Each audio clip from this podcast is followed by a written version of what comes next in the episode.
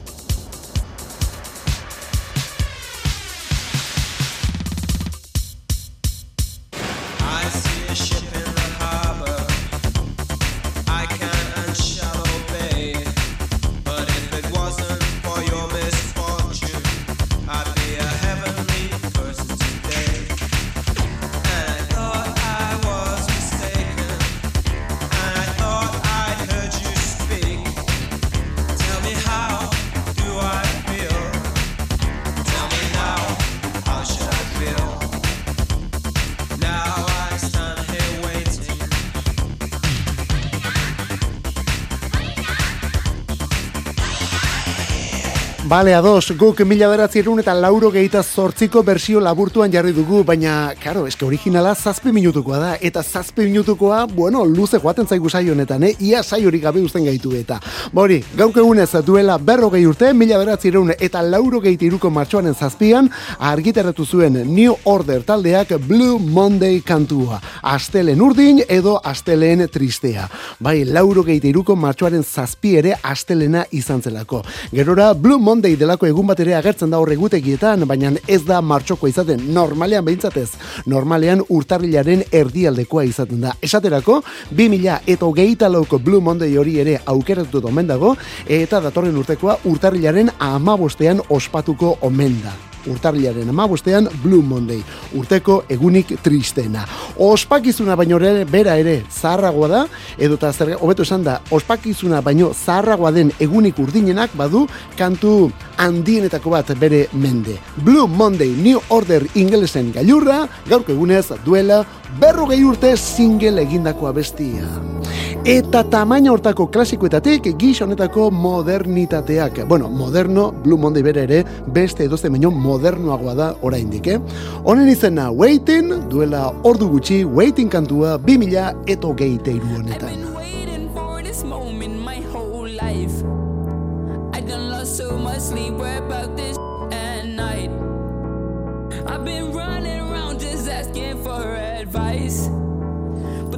Tell me what I'm thinking, why think twice?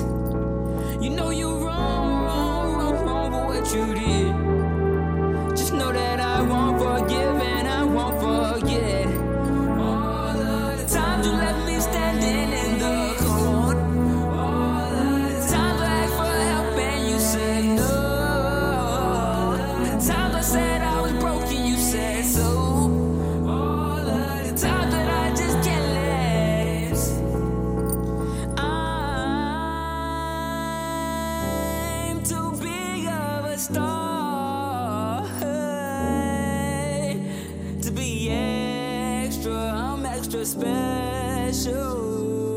Ooh.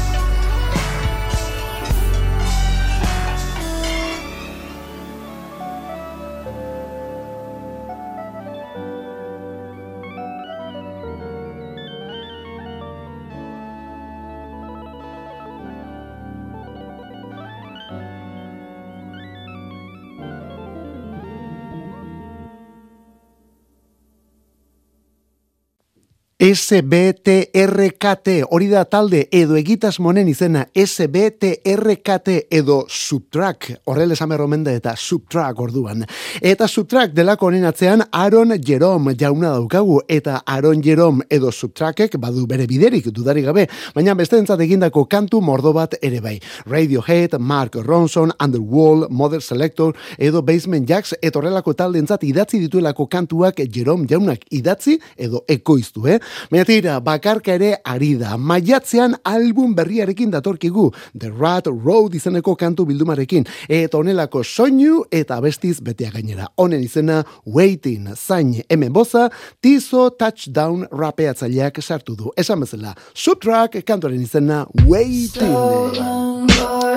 Eta gaur bertan jaso dugun beste kantu hau sarrera iluntza marra du, baina gero zeinen ederra bihurtzen den. Ethel Cain, estatu batuetako kantautoria Ethel Cain, kantuaren izena Homecoming.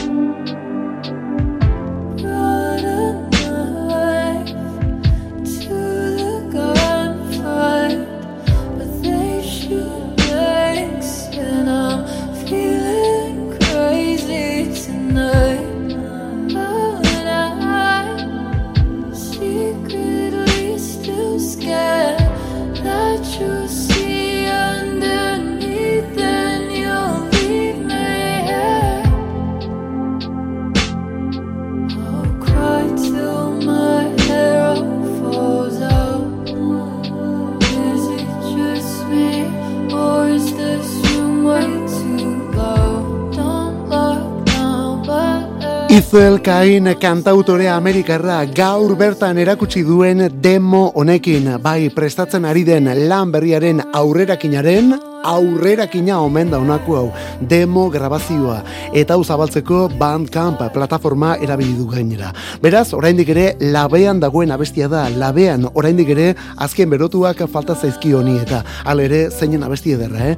Izel Kain disko berria prestatzen, hori bai, aurreko 2022ko Preachers Daughter ura bezalako ateratzen baldin bazaio, prestatu gaitezen, zen olako diskotzarra orduan. Predikatzailearen alaba, hori hogeita bian, orain ja, urrengua, aurten bigarrena. Homecoming, hori da bestiaren izena, Homecoming, honen atzean, Izel Kain. Eta urrengo zuzeneko honetan ere ageri da Floridako kantarionen boza, Izelkain berriz ere bai, baina kasu honetan Florence and the Machine taldearekin bat eginda.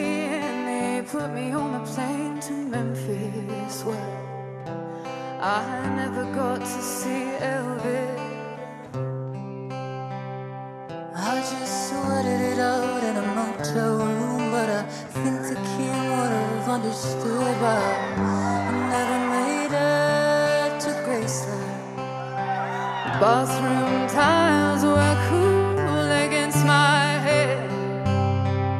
I pressed my forehead to the floor and I prayed for a trapdoor. I've been here many times before, but I've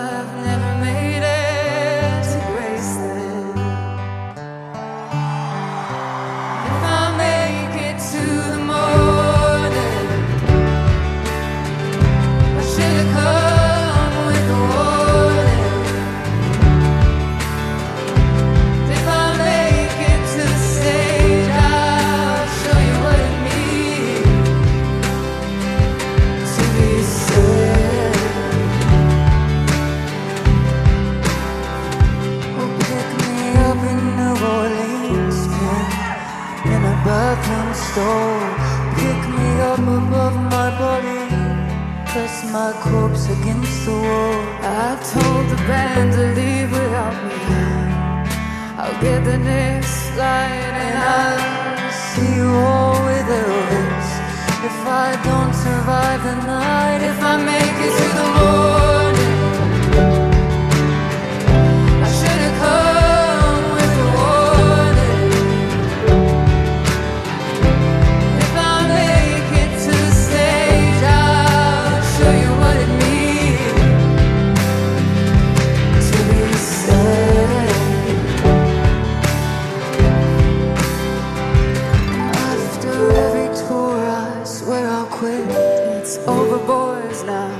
It. But the call it always comes. Sounds like children begging to be born. But I guess I've got my wish. Anything,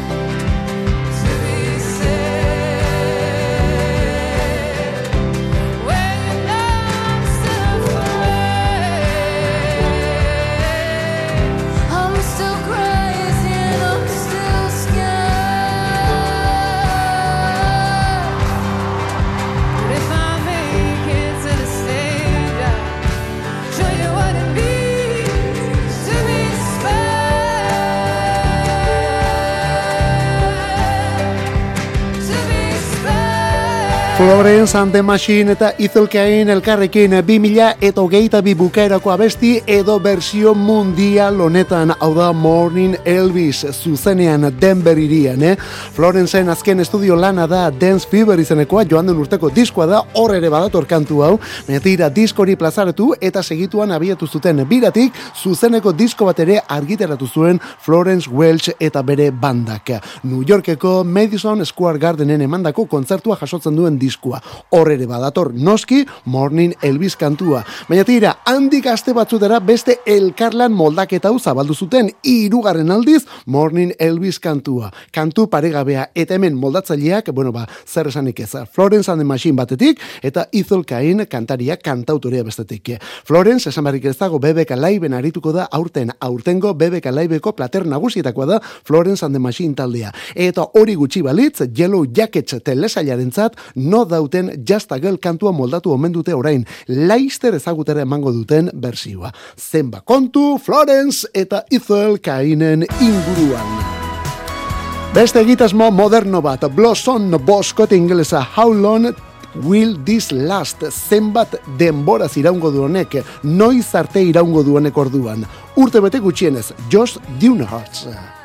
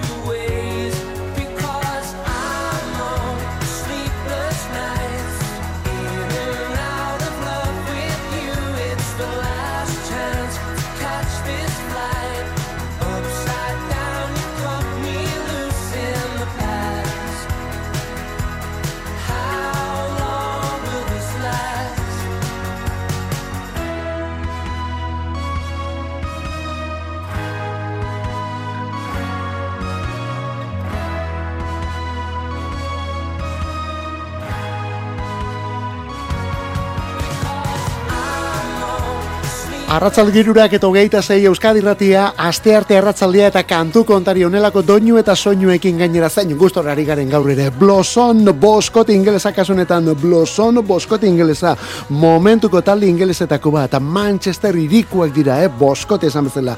Eta gure artean badute osperik, baina erresuma batuan benetako izarrak dira, eh?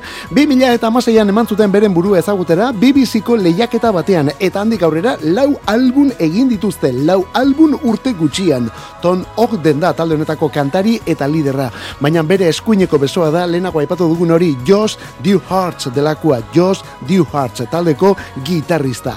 Gaur bertan hogeita sei urte bete dituen mutila, hogeita sei urte. Bueno, ikusten duzu orduan, eh? eskarmenturik itzai falta, baina oraindik ere benetan gazteak dira Blossom taldekuak. Eta zergaitik ez gaztetasun kontu horien alboan eriotza arrastuak ere bai kantu kontarin. Bi musikari benetan handiren eriotzaren berri izan dugulako atzoko egunean. Lehen da bizikoa, Leonard Skinner taldeko gitarrista, Leonard Skinner taldeko sortzailetako bat, Gary Rossington jauna. Eta bestia David Linley, Linley moldatu zuen gizonetan, Mercury Blues kantua mila beratzi eta lauro geita batean. Atzo bi hauen eriotzaren berri.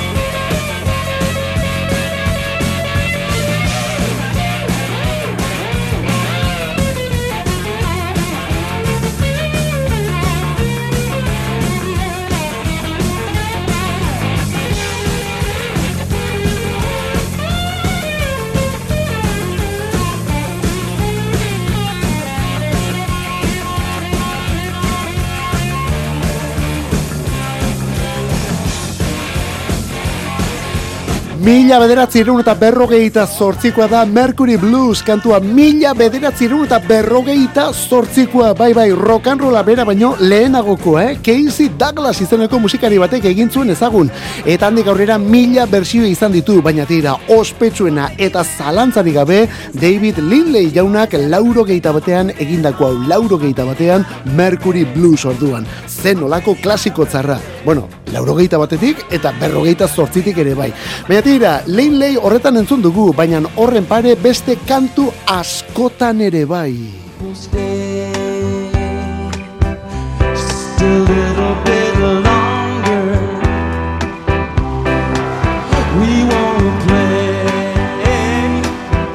beste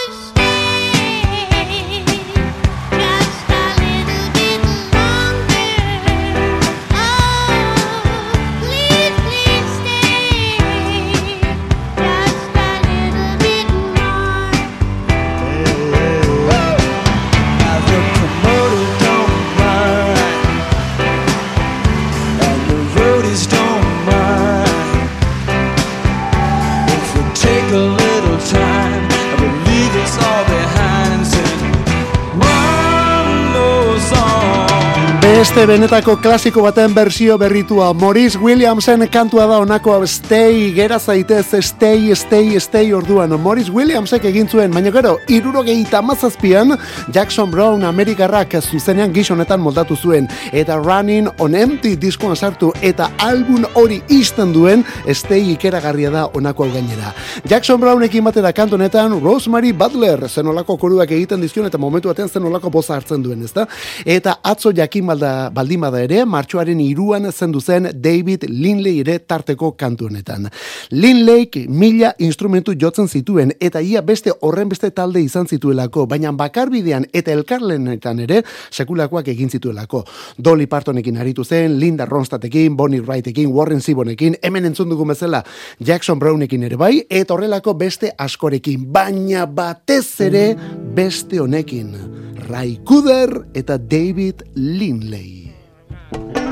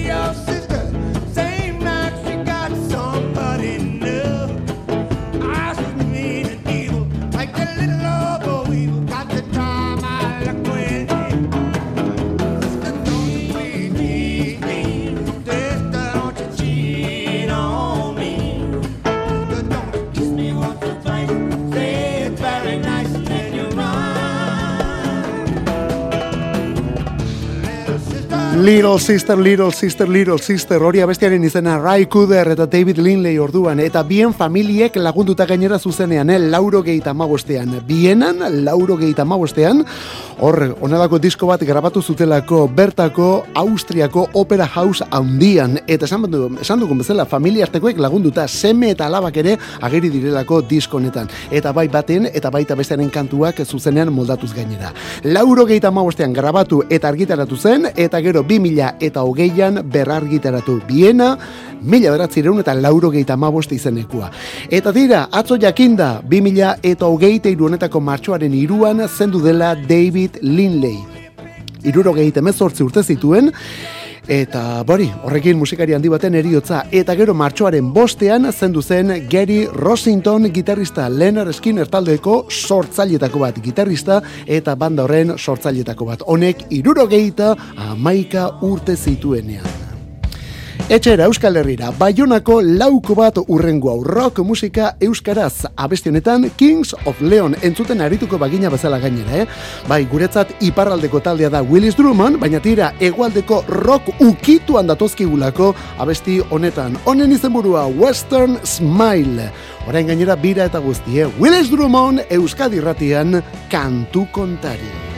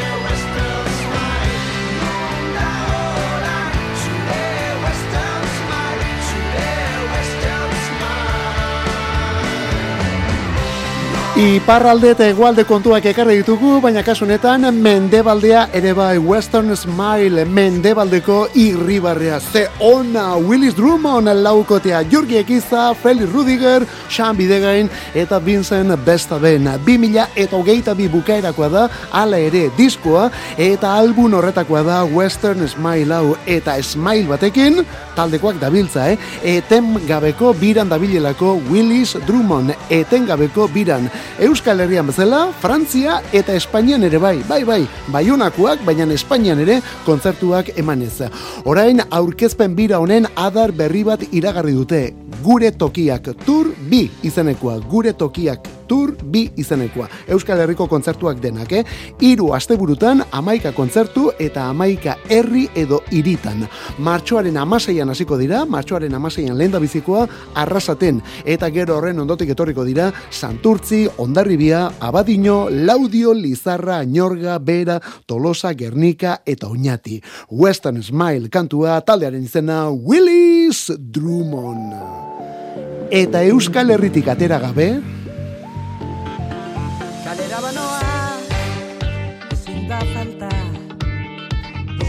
Musika jaskuetan Erritmoz betean Ere munduan Galdu egiten naiz.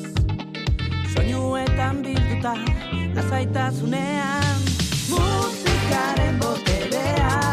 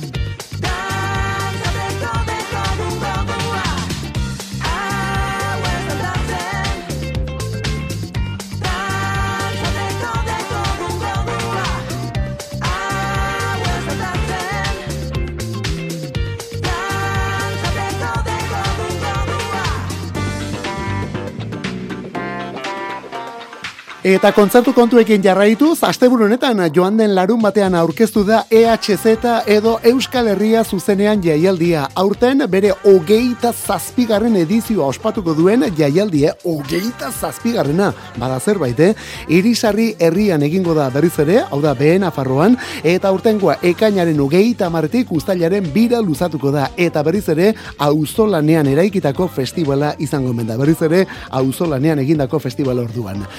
Belako jarri dute plater nagusi modura, belakorekin batera kristonak, kolinga, muare, eta hemen entzuten ari garen funky euskaldunaren erregina ere bai, Afrika biban algortarra alegia. Hala ere kontuz, oraindik ere izen pilua falta omen da eta. Esan bezala, EHZ Euskal Herria zuzenean, 2000 eta hogeita iruan irisarrin berriz ere, aurtengoa ekainaren hogeita marretik ustailaren bira. Kantu kontari, Euskadi irratia, musikeroen leioa. Musika bila bazabiltza, emaiguzu aukera bat. Iruretatik lauretara, denetarik jartzen dugu. Garai bateko kasetaietan bezala, egungo streaming plataformetan dabiltzan kantu denak. Eta CD-ak eta viniloak, musikarik ez falta. Kantu kontari, astelenetik ostiralera Euskadi irratia.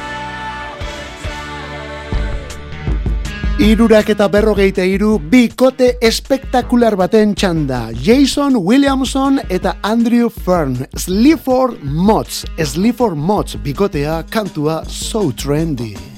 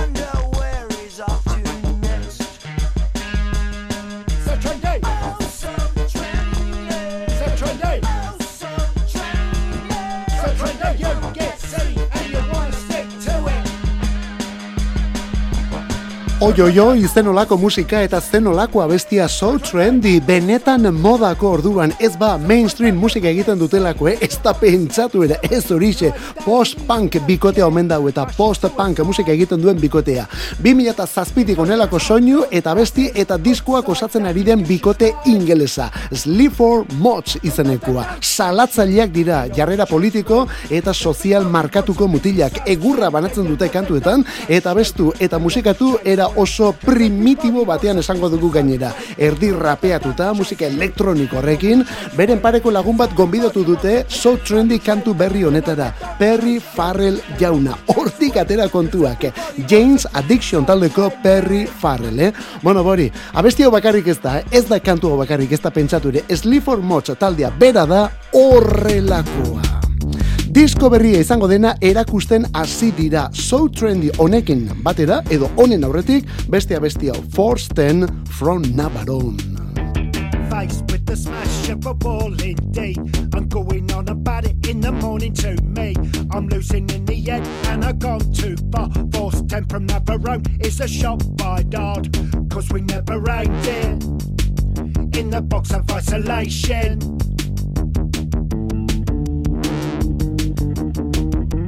Jason, why does the darkness alone?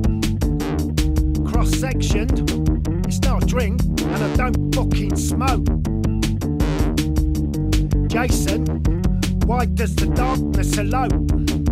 Cross sectioned, it's not a drink, and I don't fucking smoke. Mummy can't reach, and then a pause. You look different,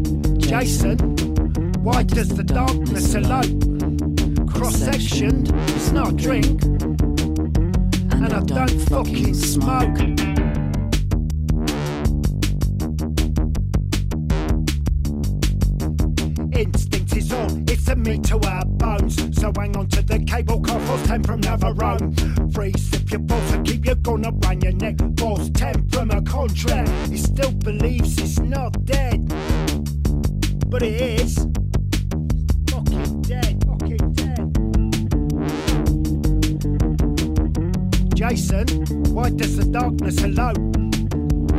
Cross sectioned, it's not a drink, and I don't fucking smoke. Jason, why does the darkness alone? Cross sectioned, it's not a drink, and I don't fucking smoke.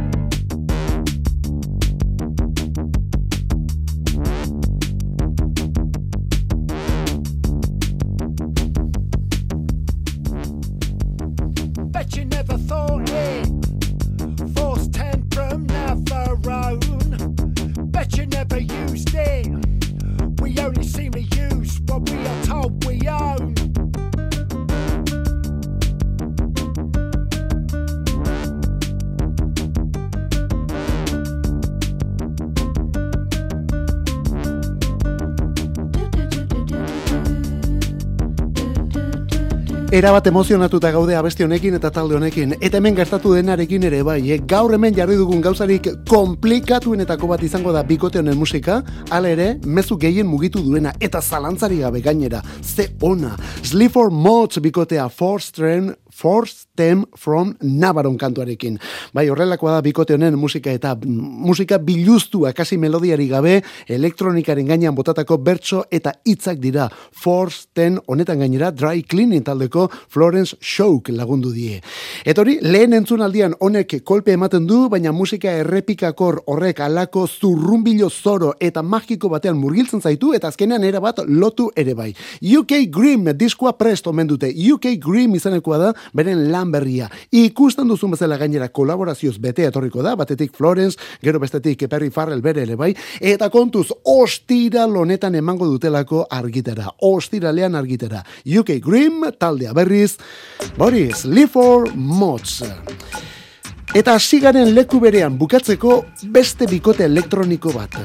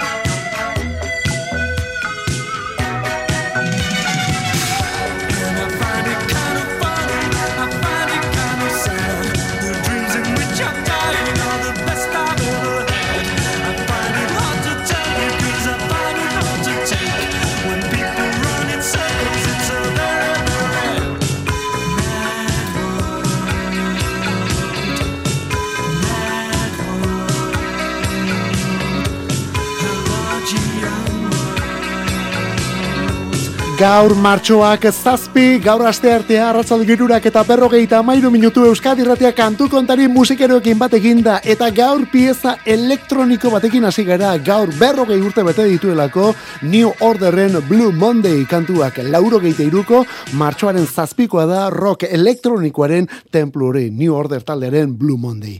Eta egun berekoa da beste bikote ingeles honen lehen diskoa Tears for Fears, bikote aurkezten ari gara kasunetan, eta Roland Orzabal, eta Cart Smithen kantu erraldo jau jaso zuen albuna The Heartin. Bueno, ba hori ere gaur, gaur berrogei urte bete dituelako The Heartin diskuak. Beraz, Mad Wall kantu honek ere bai, mundu zoro honek ere bai. Amar abesti datoz bilduma horretan, amar kantu datoz The Heartin diskuan, eta horietatik sei eraman ziren single edo promozio disko txikietara. Amarretik sei. Hortik atera kontuak, eh? Honekin ezagutu genuen Tears for Fears bikotea, esan bezala duela berrogei urte.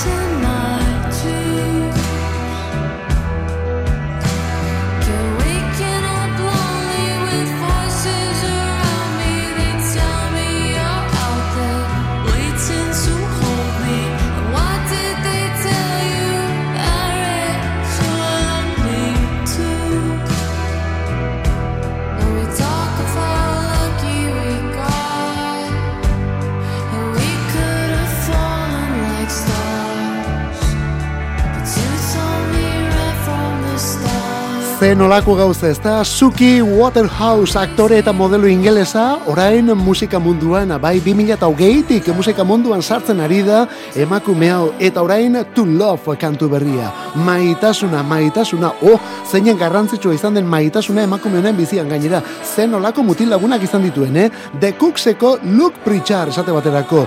Last Shadow Puppetseko Miles Kane ere bai. Eta gero bi aktole Bradley Cooper lehen da bizi. Eta azken urtauetan Robert Pattinson jauna hortik atera kontuak. Honelako abesti batekin dator musika mundura Suki Waterhouse orduan. Suki Waterhouse batzuk esaten dute bera Dua Lipa berria izango dela. Atzo bertan aurkeztu du To Love single berria. Eta gaur ezin genuen, bezpera honetan ezin genuen beste batekin agortu gure saioa. Adoretuen eguna badatorrelako. Berde Prato, adoretua, album berria, zazpi abesti, joan den ostiraletik denon eskura ditugun zazpi proposamen berri, eta hau horietako bat garai galduak. Adoretua diskoa, Berde Prato, Euskadi Ratian kantu kontari. Ratzaldeko laurak hemen dituko, Ola Zabaleta biok hemen, zu bestaldean, eskerrik asko gaitik, hor aritzea gaitik. Biar arte, ondo izan, zauritxuran ibili.